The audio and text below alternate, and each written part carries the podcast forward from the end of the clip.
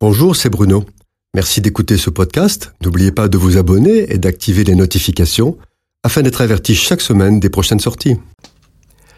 Les Juifs pieux lisent trois fois par jour le psaume 145, un psaume dit de louange écrit par David sous l'inspiration du Saint-Esprit. Comme nous l'avions déjà dit dans une chronique précédente, louer Dieu, c'est proclamer sa grandeur, sa gloire, sa puissance, sa bonté, sa justice. C'est aussi le remercier pour tout ce qu'il fait pour chacun de nous. Ainsi, quiconque profite de ce monde sans remercier Dieu, c'est comme s'il le volait.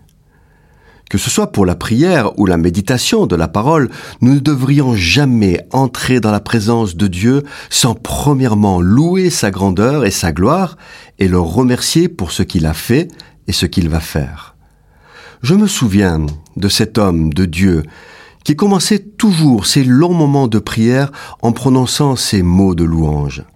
Père, mon Seigneur et mon Dieu, tu es grand, tout-puissant, merveilleux et glorieux. Nul n'est semblable à toi. Tu es unique, toi, le seul vrai Dieu. Tu as tout créé, l'univers et la terre et tout ce qu'elle renferme. Tout t'appartient, tout est à toi, je t'appartiens.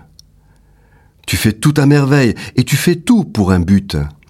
Tes voies sont saintes et parfaites et j'aime ce que tu fais de ma vie. Ton nom est grand et glorieux, il est au-dessus de tous les noms.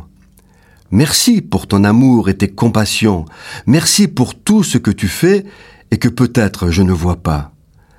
Merci pour Jésus-Christ et merci pour le Saint-Esprit. Alors, et seulement alors cet homme commençait à intercéder et méditer le Saint Livre. Ces mots de louange ainsi prononcés sortent du cœur et de la bouche et pénètrent l'éternité et le cœur de Dieu. Ils impactent l'univers tout entier, qu'il soit minéral, végétal, biologique et aussi spirituel.